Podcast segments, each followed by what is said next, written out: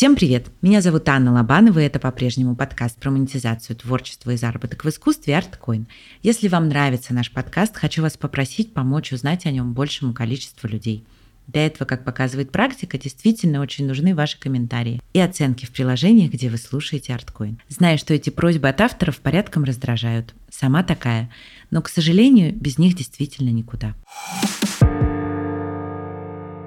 Сегодня со мной руководитель креативного агентства «Лала» Алла Клименко. Алла, привет. Привет. Я знаю, что ты работаешь в NFT-агентстве, и расскажи, пожалуйста, чем вообще такие организации занимаются? NFT-агентство — это вообще агентство, которое занимается разными креативными проектами, то есть э, от создания NFT до их реализации, пиар, маркетинг и продумывания всей концепции коллекции и подкрепления ее стоимости, собственно. Когда говорят об этой технологии, чаще всего имеют в виду художников и у людей извне, ну вот, например, у меня долгое время складывалось ощущение, что это история, созданная для художников, для тех, кто работает с изображениями. Расскажи, пожалуйста, какие еще бывают истории в применении, другие области применения NFT? NFT — это вообще технология, позволяющая указывать авторство. Собственно, файл — это может быть изображение, аудио, музыка, даже текст, ну, в целом даже документ. Просто в художественной истории это самый, наверное, популярный вопрос авторства. Особенно ребят, которые только начинают и хотят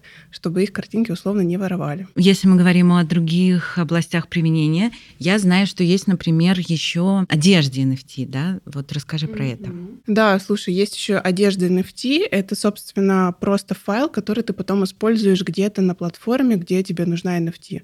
Ну, вообще можно использовать и на фотографиях, и в играх каких-то, и даже в видео. Фантазия безгранична. Но самое основное это то, что это конкретное NFT будет принадлежать только тебе. Есть еще история про игровую индустрию NFT, насколько я знаю. Не очень, правда, понимаю, как это работает технически. Но сейчас этот тренд уже ушел, поэтому сейчас как-то очень мало проектов в этой сфере больше все-таки это уже переходит в историю про авторское право. В рамках маркетинга вы делаете еще ивенты NFT.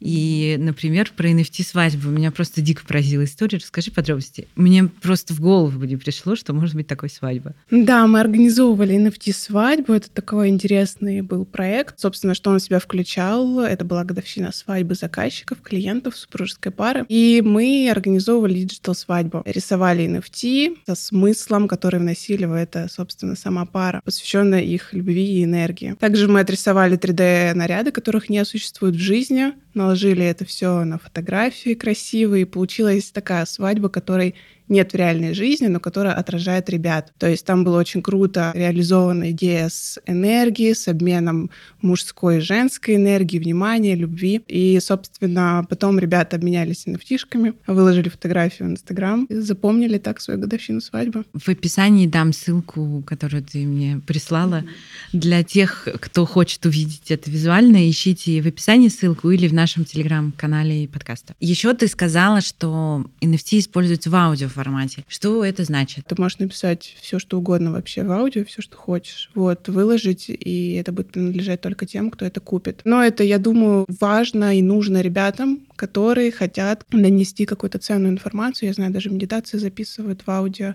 NFT и продают. Ну, то есть это какой-то должен быть ценный ресурс, ценная информация в этом аудио. Это опять вопрос авторства, да, и финансовых каких-то взаимоотношений. Да-да-да. Вот, например, в медитациях и в каких-то таких историях про аудио я вижу это так, что есть какая-то ценная, условно, даже лекция, например, которую выпускают там тиражом 50 штук, и эта лекция доступна только тем, кто купил эту NFT.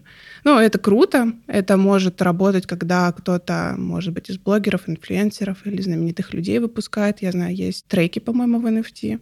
То есть, условно, Трэвис Скотт выпускает трек, и его могут слушать только те, кто купил эту NFT. Например, он выпустил три NFT, понятное дело, она будет там очень супер дорогая, потому что только обладатели и друзья обладатели могут слушать это NFT. Если мы говорим о деньгах, то о каких суммах обычно идет речь? Понятно, что нет никогда верхней планки, да, но в среднем, если это не какой-то суперизвестный человек, а просто творец, создатель каких-либо NFT. Давай сразу смотреть на американский рынок, потому что так будет проще, и смотреть на платежеспособность американского рынка. Обычно средний американец готов легко отдать ну, долларов 10-15. То есть вот от этой цены мы начинаем, что мы можем продавать NFT. Ну, это самая нижняя, конечно, планка. Если ты занимаешься пиаром и маркетингом даже самостоятельно, без особых знаний, просто общаясь в комьюнити и продавая это, то это уже, если в рубли, я просто тогда уже к рублям вернусь, то и до миллиона доходит. Просто ребята, студенты сами развивают и молодцы, продают.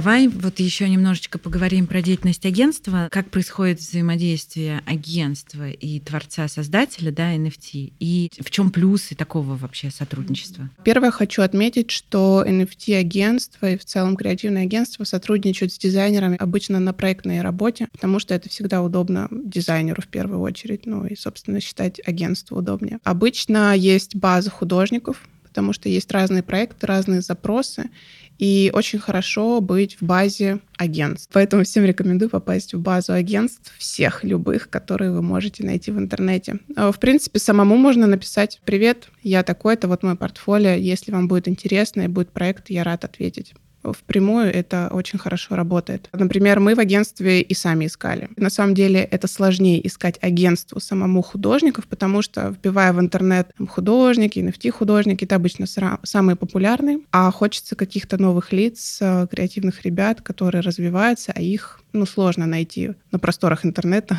когда они еще и не знают, что они NFT-художники. Это у нас вызывало проблемы реально. Поэтому всем, пожалуйста, пишите в агентство. Первый шаг пройден, допустим. Человек попал в базу. Дальше в чем может заключаться сотрудничество?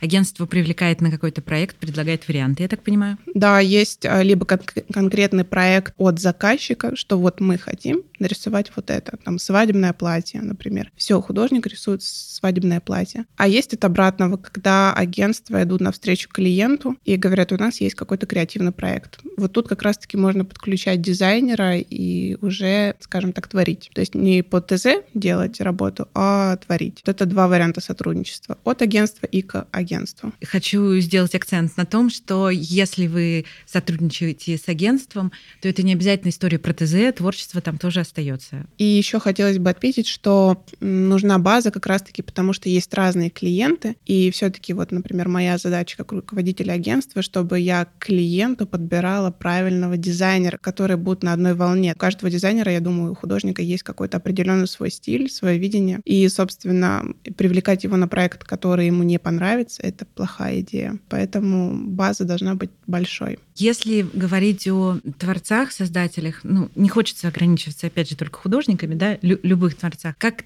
ты, как человек, разбирающийся в NFT, видишь, какие пути развития? Один с э, агентством мы обсудили. Какие еще варианты ты можешь подсветить? Есть вариант развития своей собственной коллекции, но это достаточно сложно, потому что если ты no name художник, тебе надо будет тратить очень-очень много времени на маркетинг, пиар, и какой-то смысл в коллекции должен быть очень хороший, чтобы люди захотели его купить. Есть вариант еще, когда ты делаешь коллекцию совместно с каким-то человеком, то есть это может быть блогер или артист, ты выражаешь свое какое-то творчество, свое видение, но это все подкрепляется, вот это маркетинг и пиар, скажем так, забирает на себя партнер, блогер или там актер, певец инфлюенсер. Возможно ли в сфере NFT какие-либо коллаборации с брендами? Мы все слышим и знаем, что большие крупные международные бренды все равно присутствуют в метаверсе, в метавселенных, в NFT, и они этим занимаются. Тоже хорошая история, особенно сейчас на российском рынке мало кто этим занимается. Я думаю, все равно мы все к этому придем. Будут какие-то коллекции NFT у брендов, потому что эти коллекции NFT потом можно использовать в играх. Mm-hmm. То есть ты можешь в какой-то игре потом вставлять свою там одежду, сумку Louis Vuitton. А сейчас есть и российские игры, но нет российской одежды. Я думаю, что это можно как-то совместить mm-hmm. и быть первыми в этой сфере. Если мы говорим про NFT как явление, да, как тренд, там еще совсем недавно о нем говорили везде, и было ощущение, что это следующий какой-то шаг, куда мы все сейчас точно перейдем, и других вариантов нет. Как ты считаешь, если говорить вот из сегодняшней точки, да, то какие перспективы у NFT в целом? Я думаю, что Хайп, конечно, чуть спал. NFT — это логично. Плюс еще из-за того, что NFT связаны так или иначе с криптовалютой. Криптовалюта сейчас тоже подупала, ну, как и весь мировой валютный рынок. Вот, собственно, это взаимосвязанные вещи. Не надо этого пугаться, и не надо уходить в сторону, что вот оно было, и оно ушло. Нет, оно никуда не ушло, оно есть, сфера NFT, и оно используется очень активно. И я хочу даже посмотреть на российский рынок. ВКонтакте активно развивает сферу NFT. Я знаю, что Top Stretching выпустили коллекцию своей NFT, когда ты покупаешь NFT, и ты можешь быть как бы причастным к бизнесу. Это круто. Это новое просто использование NFT. Когда была первая волна популярности NFT, все покупали, продавали, потому что не понимали, что это такое, и из-за этого росла цена. Да, это ушло, когда там можно что-то нарисовать и продать за 50 миллионов долларов. Хочу обратить на это внимание, что сейчас это очень сложно сделать, просто что-то нарисовать и продать за 50 миллионов. Но компании, которые смотрят в будущее, они привлекают NFT так или иначе. Это просто технология информационная. И, на мой взгляд, очень крутая. Не могу не задать вопрос такой. Вот сейчас есть в сфере криптовалюты всяческие ограничения. Могут ли они коснуться и NFT? Наверное, нет, потому что в NFT еще не ушли какие-то серьезные вещи. То есть сейчас это аудио, картинки, видео. Я думаю, когда туда пойдут всякого рода документы, тогда может быть, потому что я знаю, что вот когда только это появилось, в принципе, документ можно сделать NFT, там документ на квартиру. Ну, сейчас там в России, понятно, это не будет действительно, но в каких-нибудь Арабских Эмиратах это, наверное, работает. И вот там как раз-таки, я думаю, если это вдруг будут использовать в качестве там документов, паспортов и так далее, в виде NFT, то тогда, конечно, законодательство этим займется. Но сейчас э, нет, вряд ли. Ты уже упомянула про ВКонтакте, который выходит в сферу NFT. Что-нибудь про это расскажи, пожалуйста. ВКонтакте хочет стать еще одной площадкой, где можно размещать NFT, или про что это? Они начинают развиваться в этой истории. Могу сказать, что они хотят сделать какой-то собственный рынок, более понятный, для российского рынка и размещать там NFT, которые понятны нам, созданные нами, ну, в смысле, гражданами России, для граждан России, потому что все-таки зарубежный рынок NFT, он сложен там входом да, это надо разобраться со всеми этими биржами, это все на иностранном языке. И плюс, я думаю, что ВКонтакте как-то чуть посмотрят по-другому на NFT. Я прям это чувствую. Они смотрят на это больше, чем на просто покупку-продажу. Они смотрят глубже в эту историю, что это может быть действительно какая-то ценность, комьюнити, потому что и сама компания сейчас стратегически так развивается, что это больше, чем просто там соцсеть выложить фотки, они развивают э, комьюнити. И я думаю, ВК NFT это будет развиваться как комьюнити, которая может э, помогать начинающим художникам, дизайнерам, я считаю, что это круто. Немножечко хочется, чтобы ты рассказала про какие-то те, которые, возможно, не обучены еще кейсы вашего агентства, как пример для расширения кругозора, потому что вот про свадьбу, например, в голову никогда не пришло, mm-hmm. чтобы люди просто включились и поняли, как еще можно использовать э, эту технологию. Был такой проект NFT машины, цифровка машины владельца. Ну, мы говорим про какие-то очень супер крутые а, машины, какие-то, может быть, Lamborghini, BMW, Mercy. Просто это в качестве подарка дарилось, а, собственно, обладателю. Но ты на день рождения уже как бы все получил, все, что можно, а тебе дарят еще NFC, такую 3D-шную, которую можно крутить, вертеть, твоей машины. Какие еще кейсы были? Медитации. Был проект а, медитации засовывали тоже в NFT-технологию, вот, и ее могли слушать обладатели только. Что-то в этом есть, когда ты ценишь свой продукт и продаешь его заинтересованным людям. Из недавних еще это были NFT очки для конкретной игры. То есть там от градации степени сложности очков, мы понимаем, что это все картинки как бы, да, в игре, ну, были какие-то уровни, где ты увеличивал вот эту вот сложность очков. Но это такие уже сложные истории, когда NFT внедряется в гейминг. И еще, собственно, какие-то картинки. Были просто очень много заказов на то, когда человек отрисовывал что-то и дарил в виде NFT там, своей подруге, своей сестре. Вот такие истории тоже были. А бывают ли какие-то ивенты, где NFT внедряется как часть мероприятия? Были мероприятия, когда ты покупаешь NFT, и это дает тебе доступ на мероприятие. То есть вот так от обратного. Кстати, у топ-стрейчинга это сейчас есть. Насколько я знаю, ты покупаешь их NFT, и помимо того, что там есть какой-то, по-моему, доход с него, ты получаешь доступ в закрытый клуб, какие-то закрытые мероприятия. Это круто. Вот это всем на заметку российским брендам, российским компаниям, да и вообще каким-то комьюнити, что у тебя есть какая-то крутая, может быть, аудио, видео или там картинка, и она еще подкреплена, ну, это как билет входной. Ну да, мне кажется, что история с сообществом комьюнити, наверное, супер интересная, потому что ты и так же, как, собственно, наверное, с медитациями работает, да, ты покупаешь что-то очень уникальное, становишься частью чего-то. Условно, раньше мы могли купить там в бумажном виде сертификат, потом сертификаты стали электронные.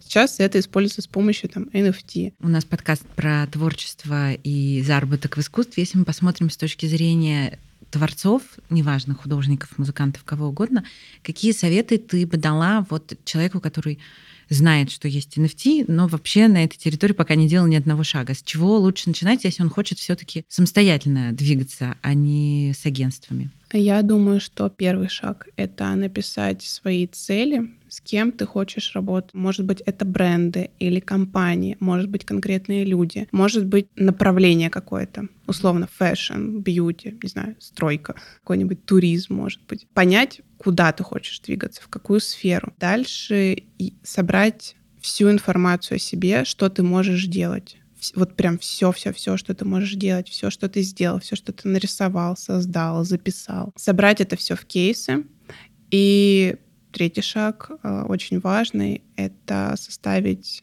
какое-то предложение о себе и сопоставить себя с компаниями. То есть понять твое намерение, ты хочешь с ними работать, а какое намерение у этой компании. Ну, то есть, э, может быть, у них э, все прекрасно, и им не нужен художник NFT или там дизайнер. И найти вот эти компании, у которых намерение с вашим намерением может ну, сходиться, собственно. И четвертый шаг — это просто написать в эти компании. Какой-то будет отклик, кто-то вас увидит, кто-то запомнит.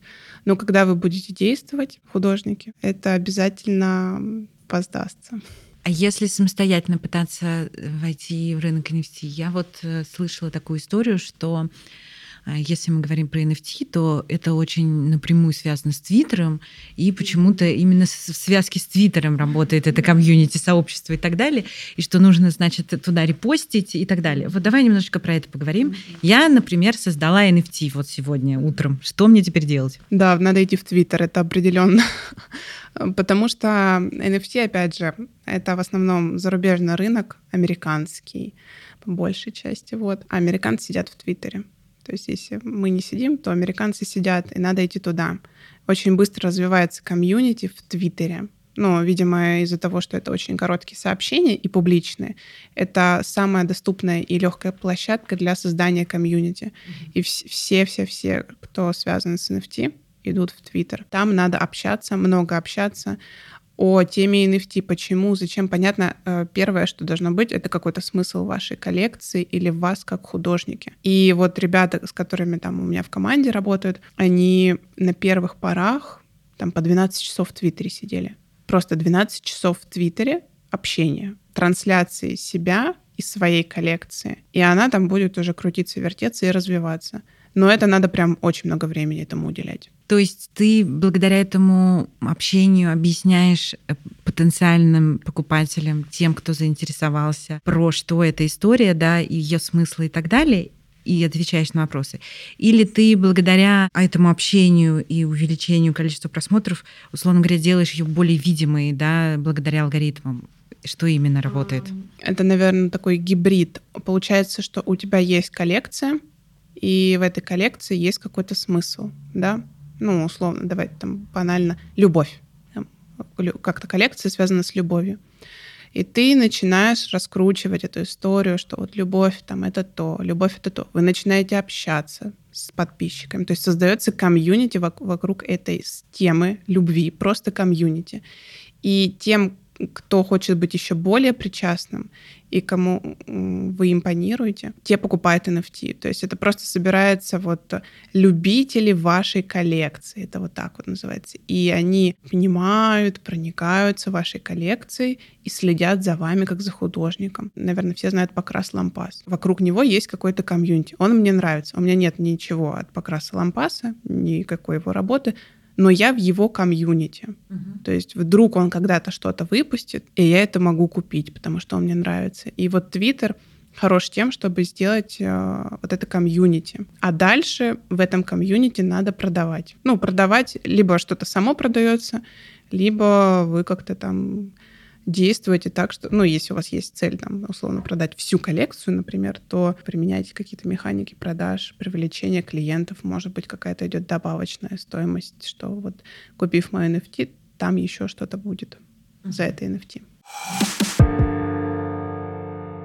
Иногда бывает так, что одно просто имя уже там увеличивает цену. Проект был в прошлом году, я не буду его называть. Ребята делали NFT-коллекцию для известного YouTube-блогера. И получается так, что его NFT там с нескольких сотен тысяч рублей начинались. Потому что это YouTube-блогер, у него есть аудитория, у него есть последователи, которые собственно, комьюнити, оно у него уже есть. И, конечно, если бы эта коллекция создавалась с нуля без э, ну, собственно, имени этого YouTube-блогера, то она бы столько не стоила. Ну, то есть э, это добавочная стоимость, как э, в любом и материальном объекте тоже. Я знаю, что в самом начале вот то, что ты уже тоже озвучила, когда это все была тема на хайпе большом, то люди могли залетать вообще с какими-то дилетантскими абсолютно историями и зарабатывать какие-то невероятные деньги.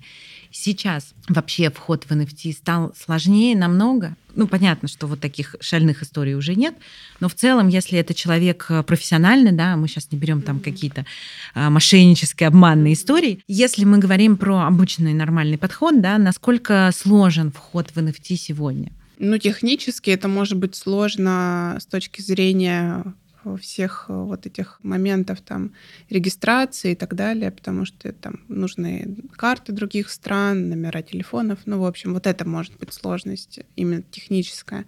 А если мы говорим про то, чтобы вот как зайти на рынок NFT и там, чтобы вот было прям круто вам, и вы могли что-то заработать, надо придумать что-то новое что-то прям совсем креативное. То есть почему это продавалось э, там за миллионы тысяч долларов? Там, потому что это было что-то новое. Потому что все подумали, это какая-то коллекция там каких-то обезьян, картинок. И все такие, ну да, и я ее купил. И все начали покупать. Хоть и банальное, но что-то новое.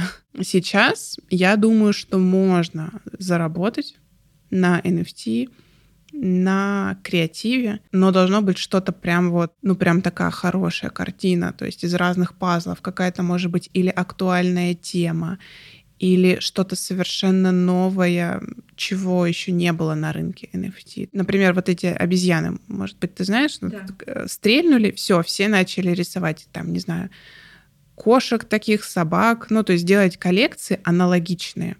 С одной стороны, там первые коллекции аналогичные, они тоже залетели, потому что, ну, все думали, что это вот обезьяны никто не купил там, а успели там купить, ну, похожие коллекции. Но сейчас это уже не актуально. Если ты просто рисуешь там 5000 каких-то картинок, они должны быть, ну, очень хорошо чем-то подкреплены, может быть, с каким-то там известным человеком. Вот в коллаборации. Сейчас актуальные темы, какие-то, может быть, связанные с а, природой, с энергией, ну вот, которые в социуме актуальны, и тогда может стрельнуть коллекция. То есть, по большому счету, совет такой.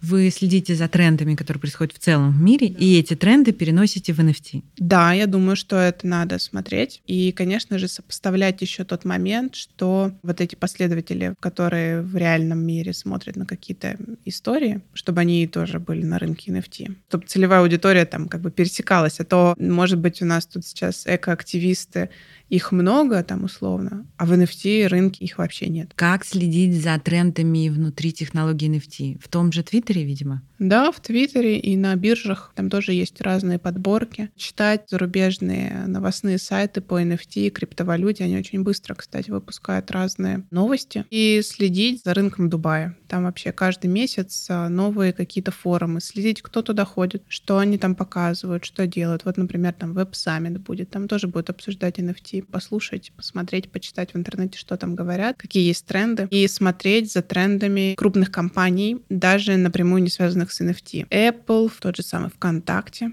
эти компании идут туда, в NFT, в Metaverse, значит, они видят в этом будущее. Ну, а будущее, собственно, строится большими компаниями. Так можно следить за трендами. И обязательно следить э, за тем, что делают бренды в метавселенных. Ну, если это сложно технически для вас, там, заходить в метавселенную и так далее. Просто на зарубежных сайтах посмотрите, что пишут. На российских ресурсах это редко освещается, что там Gucci выпустил какую-то коллекцию, там еще чего-то в метавселенной. А на зарубежных это актуальные темы, поэтому выпускают. На каком этапе в России находится сейчас развитие этого рынка? Вот я уже теперь знаю, что есть креативное агентство и маркетинговое агентство да, на этой территории. Но, как ты сама говоришь, если следить за трендами, то на зарубежных сайтах у нас не особо. У нас это, скажем так, не популярно. И так как вот этот хайп международный ушел уже на NFT, у нас не будет такого бума. Это лично мое мнение, что вот мы сейчас все в России пойдем покупать какие-то коллекции там обезьян, ну, аналогичных, да, коллекций. Так как я смотрю сейчас делает ВК и какие-то компании, которые что-то делают с NFT, это немножко другое использование NFT. Так как мы чуть затормозили с хайпом,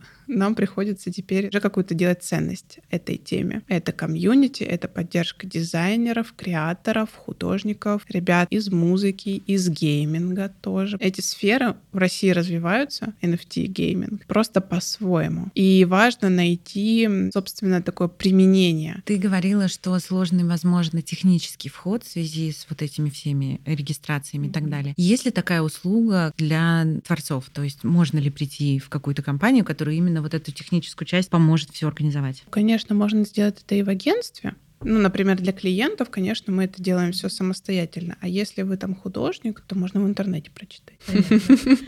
Как ты считаешь, в ближайшей перспективе поможет ли это монетизации творчества в России? Станет ли это вот благодаря поддержке таких гигантов, как ВК, помощью творцам, их развитию? Я думаю, что да. И мне кажется, это очень хорошее движение вперед, потому что все-таки был очень быстрый хайп, и вот этот вот хайп и эту тенденцию подхватили, вот, скажем так, крупные города России, там Москва, Питер. А я уверена, что по всей России есть творческие ребята. Я думаю, что вот этот вот порог входа для них очень сложный был. А когда это делает родная социальная сеть ВКонтакте, это, во-первых, понятно аудитории, потому что все-таки идет русификация и поддержка гораздо ближе. Я считаю, что это очень круто, что большие гиганты идут в эту, на самом деле, новую сферу, очевидно, непонятную. Словно ВК-музыка — это все понятно. Мы все слушаем музыку, все окей. А ВК-NFT сначала надо людям объяснить, что это такое, потом поддержать художников, и потом, может быть, как-то это монетизировать. Так что респект ВКонтакте, если вы вдруг меня слушаете. Какой совет ты бы дала тому, кто сейчас думает, э, идти в NFT или не идти? И что бы ты посоветовала сделать, кроме того, чтобы идти в агентство? Я бы посоветовала прочитать последние новости за последнюю неделю. Упор бы я сделала на Дубай, на Азию и Америку, посмотреть, как эти три рынка развиваются. И все-таки, если вы из России и живете тут, я бы рекомендовала развиваться на этом рынке, на российском. Посмотреть, что делает ВКонтакте. У них сейчас очень много всяких фишек для художников, посмотреть, что делают российские бренды крупные, хорошие российские бренды бьюти, фэшн сфера, и подумать, как вы можете быть им полезны, что вы можете им сделать и как вы можете реализоваться в партнерстве. Если вы художник, творец, дизайнер, если у вас есть свое видение, то развивайтесь самостоятельно. Шаблонные истории в этой сфере не работают. Повторить успех в такой сфере, я считаю, что невозможно. Она очень быстро развивается, рынки разные. Надо делать так, как чувствуешь. И главное делать. Спасибо тебе большое. И тебе спасибо. Если вы слушаете этот выпуск на площадке, где нет описания, то его вместе со всеми ссылками я, как всегда, добавлю в наш телеграм-канал. Его легко найти по названию латинскими буквами ArtCoin. Слушайте нас на Яндекс Музыке, в Apple и Google подкастах, в Кастбоксе и ВКонтакте. Спасибо вам за то, что отмечаете соцсети подкаста, рассказываете про него, за ваши комментарии и поддержку. Чудесного вам дня и берегите себя. Пока-пока. thank you